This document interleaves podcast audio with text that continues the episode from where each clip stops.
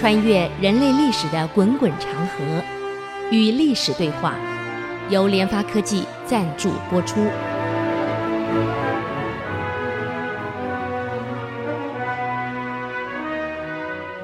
这里是 IC 之音竹科广播 FM 九七点五，您所收听的节目是《与历史对话》，我是刘灿良。我们上礼拜谈到这个肖兵啊，要斩王玄谟。这个沈庆之说：“要不得，要不得！司马大人啊，现在败退的士兵已经十分恐惧了。我们很难想象什么叫兵败如山倒。兵一败，心里一恐惧，光听到那个千军万马那个马蹦的声音，吓都吓坏了，恐惧啊，制约啊！啊，他部队已经恐惧成这个样子，光听到马声都发抖了。”都吓尿了，嗯，你现在在处死王将军，那不是让部队心里更不稳了吗？后果很很难设想啊！何况现在魏军来势汹汹，现在危机已经迫在眉睫了，伤了自家将领，不是长了敌人威风，我们已经人手不足了，杀一个少一个，杀一个少一个，啊！希望大人你三思而后行。一，我们需要军心；二，我们需要人力啊。哎，萧兵沉思了很久啊，觉得沈清的讲的有道理。算了，好吧，好吧，先饶了王玄谟。没想到敌军已经围城了，开始围城了，很快呀、那个骑兵速度很快啊，一下子已经围城了。这个萧兵因为心里其实也蛮恐惧的，宋军败退啊。又恼怒，又惭愧。当时大言不惭啊，北伐仁义之师，今天变成这个样子。又看到敌人在城外大摇大摆的在建筑工事，安营扎寨，更加气愤。他决定失守，绝对不让敌人占一步便宜。我守死了，我看你怎么样啊？玉石俱焚，我不会让你得到任何便宜。所以把将领全部集合，讲话了，大丈夫。应当以死报国，不能轻易的把城池让给敌人啊！要消耗，一起消耗。沈庆在旁边讲话了：“不，不，大司马，司马大人啊，不能这样讲啊！打仗不能意气用事，你得冷静的分析一下。现在我军败退的局势。”已经不能挽回了，已经是一败涂地了，就剩这些残兵败将了。如果你把所有宋军剩下的部队全部集中在这个孤城，深陷在敌人的包围圈里面，这正中敌人下怀，可以一举整个把我们宋国整个的精锐全部消灭了。以后再也无力对抗北魏了。嗯，作为将帅的，要审时度势，一定要理性的分析，想到后果，不能意气用事啊！我知道你现在心情不好，打败了仗回去难交差，又被围困，心情又不好啊！你想利用这样一意孤行啊？不。当将帅的，你得理性分析呀、啊，整个大局啊。为了大局，我们不能计较一城一地的得失。司马大人，你要想一想，我们把重兵困在这个孤城里面，国内是空虚的，没有兵啊。如果北魏分兵，把我们困在这里，让我们出不去，大兵指向健康。请问，国家破了，首都没了，皇上去了，我们在哪里？嗯，现在要赶快回去保护健康啊！健康没有兵，没有粮了，全部在我们这，这不对的，孤注一掷是不对的呀！就在这个时候，宋文帝的诏书到了，下令不准后退，不准撤兵。萧兵如获至宝啊！冷眼看了看沈庆之，把诏书拿来给众将看，你们看到没有？皇上有令，不得违抗，是退是留，众将军你们很清楚了。诏书在这里，不可退，不可撤，要死守在这里。沈庆之说：“ 司马大人，将在外，君命有所不受。诏书来自远方，时势早已大变了。啊，你怎么抱着死抱着招数呢？皇上哪里知道我们前面败成这个样子？根本不知道。现在你孤注一掷，把重兵统统屯在这个孤城里面。”健康没有兵，万一敌人直接去健康，你负全部责任吗？嗯，你是自投罗网。司马大人，你火速撤兵，赶快撤！沈进之坚持，萧兵跟其他将领不加思考，决定死守孤城。啊，因为皇上诏书来了嘛。沈庆之说：“那算了。”哎。有像范正那样的高级谋士，你们却不用，而愿意孤注一掷、沽名钓誉，你们跟楚霸王有什么两样啊？打仗是凭着这这个情绪呀、不是理性去分析呀、啊。萧兵跟众将听得哈哈大笑啊！想不到沈将军什么时候变得有学问了啊？还引历史来证明你讲的话对啊！沈庆之怒不可遏，厉声叫道：“这样好了，你们这些都是文人呢，国家让你们当将军率兵打仗，竟是一批没打过仗的文人，纸上谈兵，跟赵括有什么两样？可惜呀、却看不到眼前战局的各种危机、各种变数。算了，啊，小兵不跟他们谈了，转身退出去。嗯，小兵呢？”跟王玄谟率领众将官死守孤城，沈庆之根本不理你，率领自己本部人马退兵回国，保护健康去了。你们孤注一掷，健康根本没有兵可守啊！啊你们慢慢打吧，我走了。小兵一看，你敢撤，违抗命令？对不起，将在外，军命有所不受。我现在回去保护健康，你们把重兵屯在这里，就等死。率了本部人马，虽然不多，几千个走了。哎，在归途当中，到了一个驿站，又接到宋文帝严禁退兵的诏令来了，不准退兵。嗯，沈庆之理都不理你，继续回健康保护健康去。嗯，果然没错呀，北魏的部队把整个孤城通通围起来，水泄不通。既没有援兵，为什么援兵？已经无兵可援了。倾全国之力都都在这一战，这一战所剩的部队全在一个城里面，谁已经没有援兵了，没有粮食了，没有武器供应了，怎么打？怎么打？啊！即使沈庆之不在，这少几千人嘛影响不大。啊，这个北魏全力攻城，啊，城破了，部队散出来。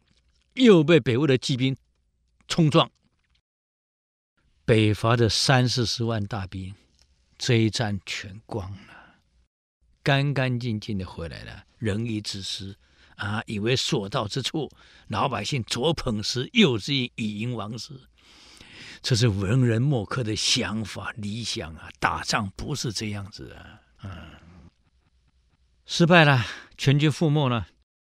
萧兵损失惨重，跟王副将啊王玄谟回来了，三个人见了皇上，你看皇上怎么说？我们休息一下，等会再回来与历史对话。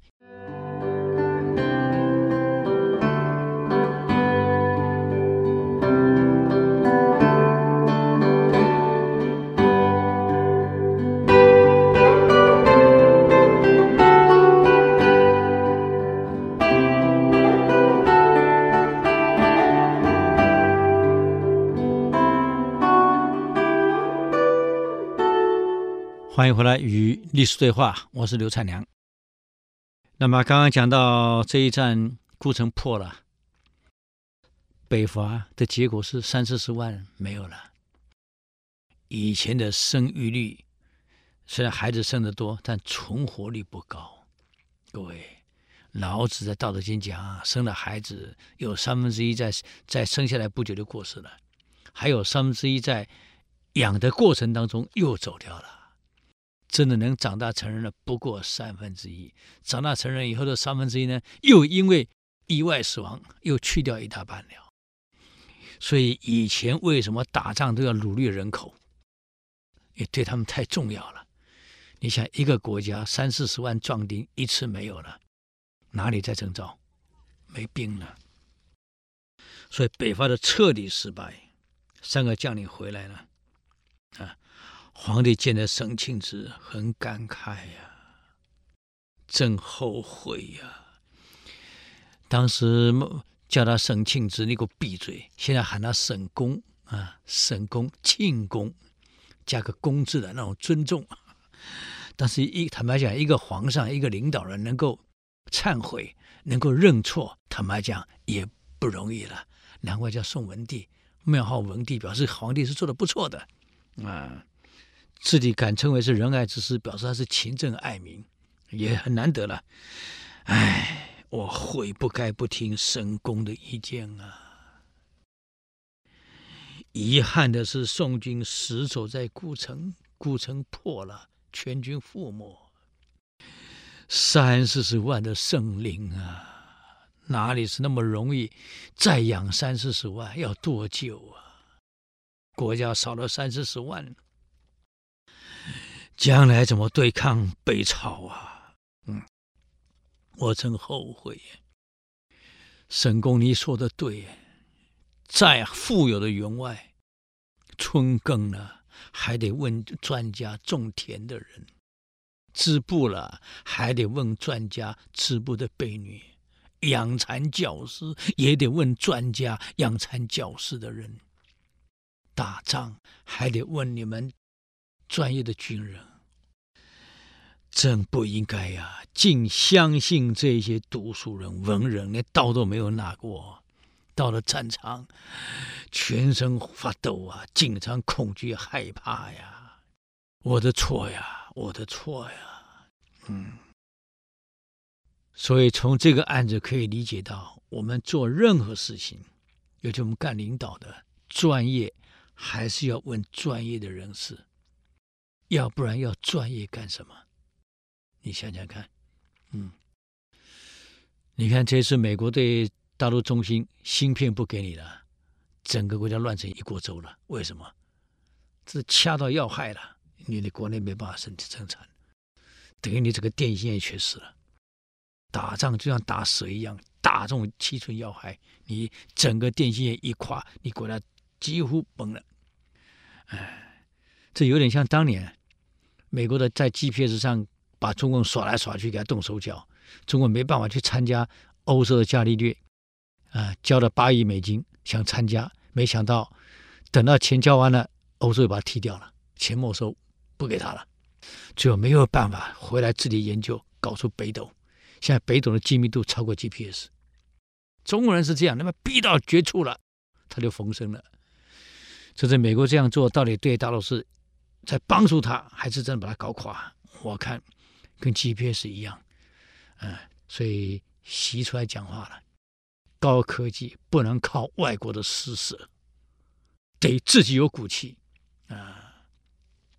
所以，就像当年他要求日本帮他高铁帮他被拒绝了，要求法国法国拒绝了，要求德国德国拒绝了，有高铁的三个国家日本、德国、法国全部拒绝了。大陆没有办法，那怎么办？求人家人家不理你，封锁你。就调了八百多个专家，集中到中南大学，啊，真叫卧薪尝胆，三年出来了。现在高铁技术四五百个这个这个专利独步世界，你看看，啊，日本帮英国造了高铁，英国本来还不相信大陆技术，交给日本，结果通车的当天出状况了，整部高铁漏水。整个整个水淹七军哈，全部淹了，这也就不打紧，开没多久全部停摆了。现在整个在修，日本人想修不好，盖了，但是修不好怎么办？高铁盖了，现在修不好，没办法正式营运。哎，现在托中国能不能帮忙修改？中国说对不起，那是日本人弄的，你去找日本人，我帮不上这个忙，不给你弄了。你看，现在英国人后悔死了。中国是要把它逼急了，高铁搞出来了，啊，北斗卫星搞出来了。现在俄罗斯打算把自己的卫星并到北斗去，两国合并，整个并到北斗去了。欧洲现在也找中国谈了，把伽利略并到北斗，要变变成欧洲、俄罗斯、中国三个以北斗为中心，全部并到北斗，整个数据啊，通通用北斗的了，啊，超过美国的了，精密度也超过美国的了 GPS 了。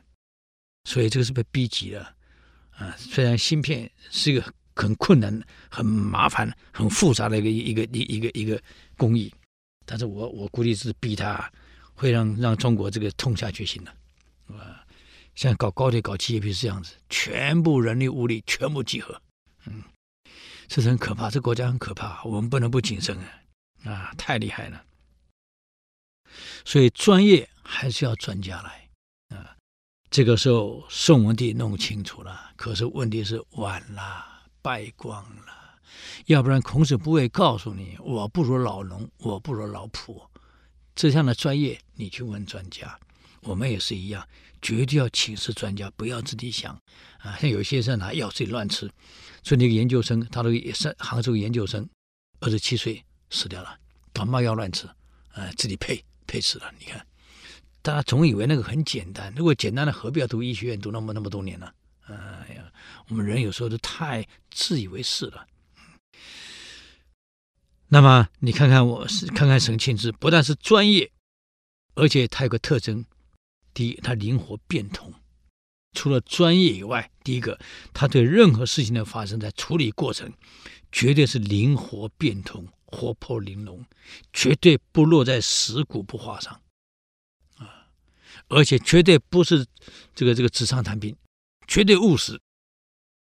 当个领导一定要务实，不能凭想象跟凭理想。现实不是这样子，理想那是理想，用理想去解决现实问题，一定会出问题。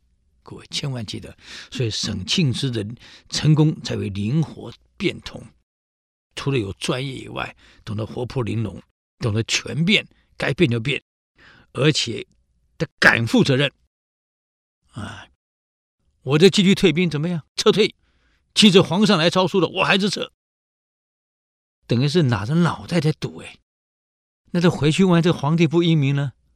我叫你不要撤，你不撤呢？砍了！你看，他敢顶着脑袋，我就是撤。要不撤，要不守住这个这个健康。所以为什么上星期我讲过，这个北魏军为什么没有越过长江？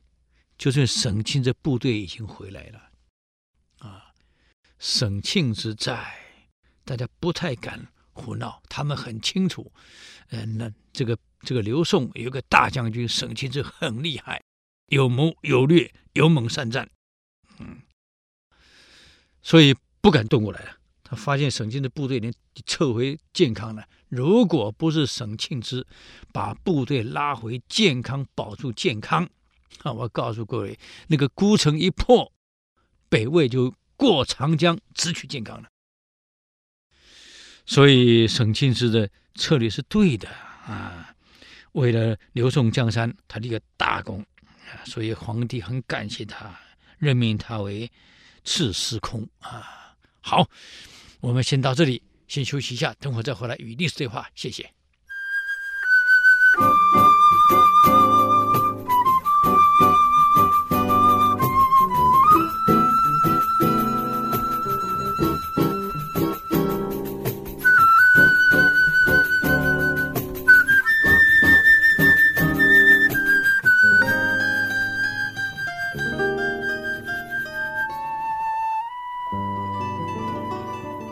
欢迎回来与历史对话，我是刘灿良。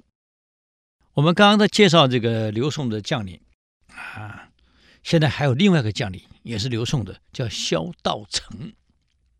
嗯，除了沈庆之以外，还有个萧道成，稍微晚一点。这个刘宋集团的统治啊，因为刘裕是从别的政权东进，手里篡夺来的。一般篡位的人啊，都怕自己也被篡位，就像这个赵匡胤一样啊，他用不正当的手段夺权，所以当了皇帝以后，就担心别人也夺权，所以必须要士兵权了。那么刘宋呢，就担心我的王朝呢，跟晋一样被坑掉了，啊，又担心像西晋这样八王之乱垮掉了。所以刘宋例行的一种制度叫典签制，啊，典典籍的典，字典的典，签名的签，典签制。什么叫典签制呢？就是每一个节度使，啊，就每一个军区司令，或是每个太守、地方首长的身边，不管你是宗室的，还是功臣封官的。中央呢，都会派遣自己的亲信去做个典签官。什么叫典签官？那类似现在的我们叫做辅导长啊，政委，就是就是监督你的。这典签官的名义上啊，是管军政文书案卷。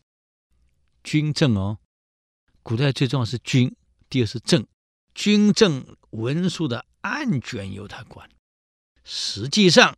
是替皇帝在监督、考察这些地方官员跟地方的这这种文武百官啊，也就是中王跟各刺史、太守的行动，来代替所有的将军掌握实权或者分掌实权，等于说真正的实权就落在派来的典签官手里了。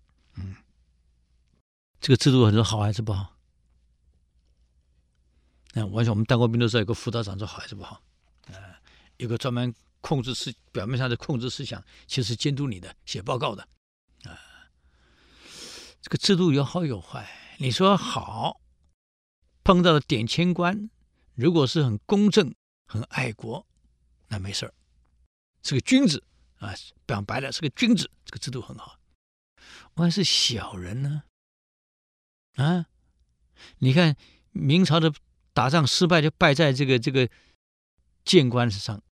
唐朝安史之乱，最重要的两个将领高仙芝啊，这个封长清也是败在监军之上。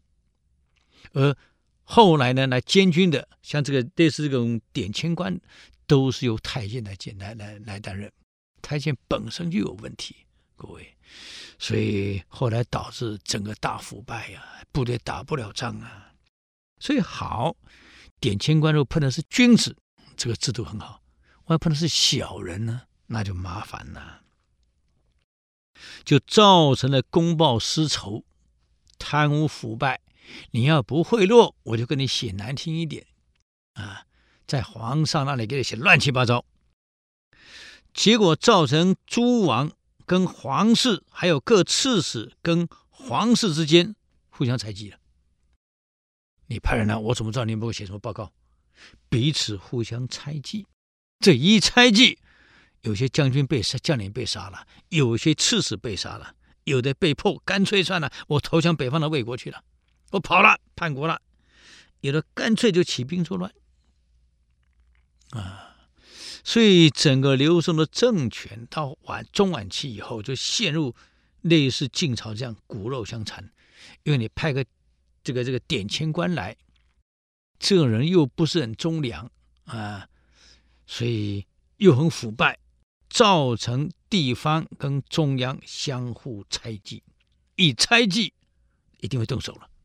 为了自保嘛，我就反中央，就起兵了啊。所以君臣互相猜忌，那是一片混乱呐、啊。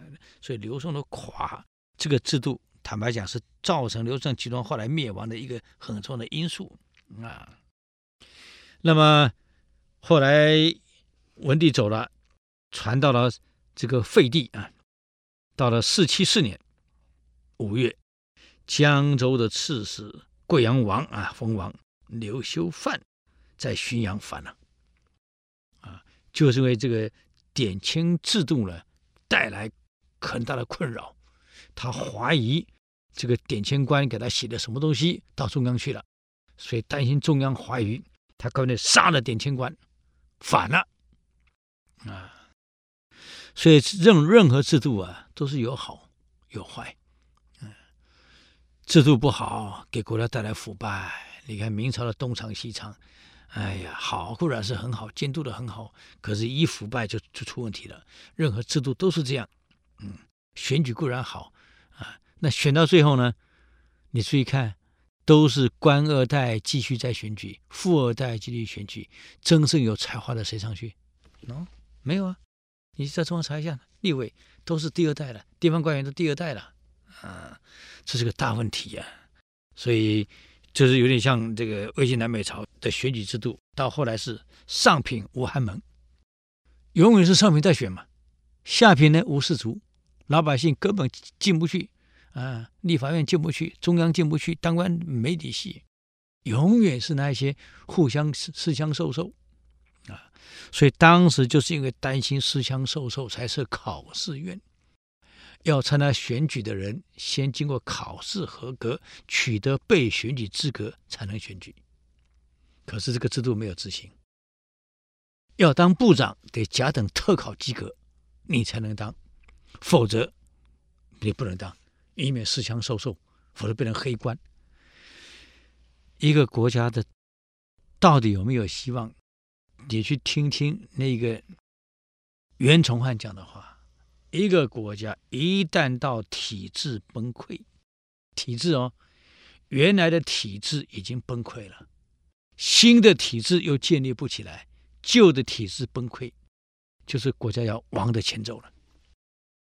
你注意看，袁崇焕讲的话很准的：一个国家旧体制崩溃了，新体制没建立。啊一定灭亡？怎么灭亡？因为这个时候国家已经没有建设了，旧体是毁了嘛，新体制没起来嘛，你还有什么建设什么绩效？会造成外患不断。你你国力不行了，外患一定进来了，这一来就等着亡国了。所以读历史是很重要的，我们了解到这个国家的兴衰，战场上胜负，它一定有它的关键啊。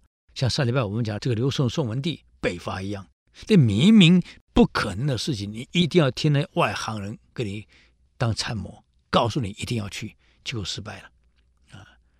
很多亲信啊，为了奉承你，知道领导人喜欢什么，投你是所好，因为投你所好，你听得很高兴，你就忽略了理性的去分析你现在所处的整个的真实环境。真实环境一旦没掌握，错误的决策，那就等待失败跟灭亡。所以文帝的北伐失败就是这样，他没有听省亲之的啊，真可惜。现在也是一样，刘秀范反了啊，聚众两万人，战马五百匹，从这个浔阳隘口出发了，顺江东下，一路往东下来了啊。这个还联合了这个这个杜道兴、刘侃，同时举兵响应，来势汹汹啊！朝廷怎么办？我们休息一下，等会再回来与历史对话。谢谢。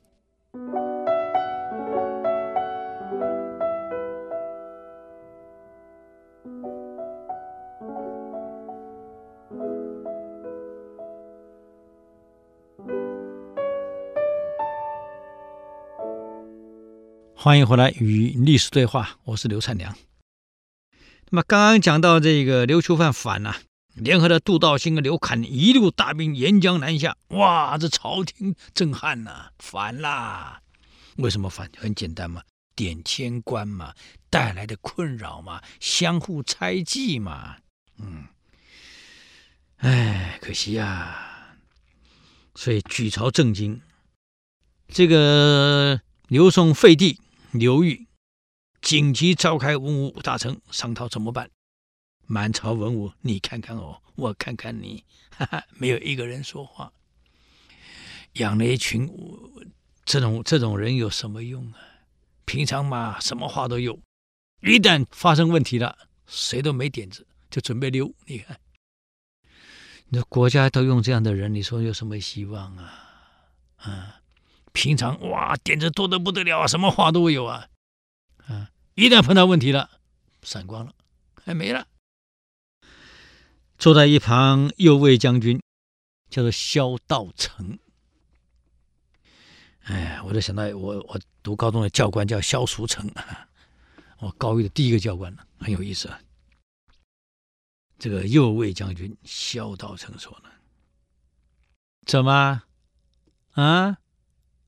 每次到节骨眼，大家都没话，都在打坐啊，啊，禅定啊。平常嘛，叽叽喳喳，什么理由都有，什么评论国事都有。天天评这个，天天评这个，天天骂这个，天天骂那个，都是你们最行啊！好像别人都不行，就是你行。好了，现在国家出问题了，刘秀范反了，大兵来了，怎么都不讲话了？皇上问你们呢，都不讲话了。平常不是很很厉害的吗？什么都会呀？怎么到这个节骨眼什么都不会了？皇上，我认为你把过去历史翻开，只要从长江上游起兵的叛军没有成功的，为什么？动作迟缓，他必须要有船舰把兵顺长江而东向往下流漂。这种利用长江的水慢慢飘过来的速度太慢了，沿江跑步跑不了。所以你注意看，只要在上游反的，到现在没有一个成功的，都是失败。刘秀范嘛，犯了一样的错误，就是因为点签官的报告，他担心了，所以反了。反的是如此的匆忙，根本没有准备。清兵急下，就那五百骑、五百匹马能干什么？你们在怕什么啊？平常你们不是很厉害吗？敌人不过三五万，啊，马五百匹，你们就吓成这个样子了。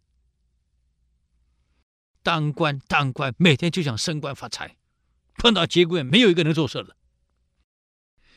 既然对方是轻兵急下，完全没有充分准备。我们就谨慎对待嘛，皇上，我建议先派出部队在新亭，就是现在呃南京的南方啊，有力的去拦阻敌人的前锋。他们要来，部队一定是经过新亭，这个地方是一个防守的好地方，要塞。赶快派先遣部队到新亭的地方拦阻敌人的前锋，然后在东府，就是南京南通附近，跟石头啊，南京的青羊山一带部署重兵严阵以待。叛军远道而来，目的在于速战速决，快速打垮我们，占领南京，占领健康城，就这样而已。如果我们能够有力地加以阻击，让他不能速战速决，拖他个一段时间，敌人自然不攻自破了。嗯，所以到这个节骨眼呢，皇上你也不用拖了，马上现在就派部队先驻扎在新亭，堵他的先锋。再把两支主力部队拉到这个东府跟石头两块，他们的部队到达这里，一定在这里会战。我们严阵以待，以逸待劳，必可破敌。皇上不要再迟疑了，赶快！在座大臣一听，反正他都没主见嘛。一听萧道成这么分析，哎呀，有道理，有道理，有道理。何况萧道成又是又军礼出家的，应该是没有问题。哎，那个没问题啊。这个时候，有个叫孙千龄的人，因为跟刘修范已经密约好了，等到健康城破，刘秀范当上皇帝，哎呀，他可以当什么？都讲好的。这个人一听萧道成这么一来。给你这一搞，那我跟刘刘秀范的密谋不就失败了吗？不，反对到底，破坏到底，嗯，就起来反驳了。他说：“依我看啊，这是不通的，没有人这样打法。打仗有惯例可循嘛。我们的先头部队呢，应该部署在梁山为妥，把整个主力部队全部拉到梁山去，堵在那里。只有这是唯一的办法。按照萧道成这样分兵，一定输。听我的，拉到梁山。”萧道成说：“孙大人。”我怀疑你是不是跟刘秀范有勾结？嗯，哎，这老孙一听有点慌了。我怎么可能？怎么不可能？啊！从你现在讲的话，我就怀疑你跟刘秀范是有勾结，想当内应，是不是？嗯，你要搞清楚啊！叛军轻装直下，嗯。这轻装直下是很快的，因为他考虑到过去从上游下来，因为慢都失败了，所以他们这是以快想取胜，所以全部轻装备下来，轻装备直下速度是很快的，恐怕我们部队还没有赶到梁山，他们已经攻到健康了，攻到南京了。所以你把部队远派到梁山，怎么？你是想让他们在中途把我们部队消灭掉，好让他们直接进健康？啊？你是不是跟他有勾结？要没勾结，你会出这种下策？何况你又不是军旅出身的，啊？孙千里不敢讲话了，不敢提了，啊，再提就露露露马脚了，他自勾结好了，啊。想利用这样分兵，萧道成说完站起来了，根本管你同不同意。皇上，我事先已经征得将领，嗯，刘大人的同意了。我们已经讲好了，部队马上调动，就这样定案，不用再讨论了。皇上，你就在宫中。等着我的捷报就对了，其他你就不用多想啊，在宫里等着，捷报马上传来。我的大部队马上赶到新亭，新亭是叛军必然经过的要冲，我就在这里阻击他。啊，到底有没有阻击成功呢？那我们留着下礼拜给各位好朋友做分析了啊。如果对我们的节目有什么建议跟指教，请到 IC 之音网站留言，我们的网址是 triple w 点 ic 九七五点 com 与历史对话，我们下周再见，谢谢。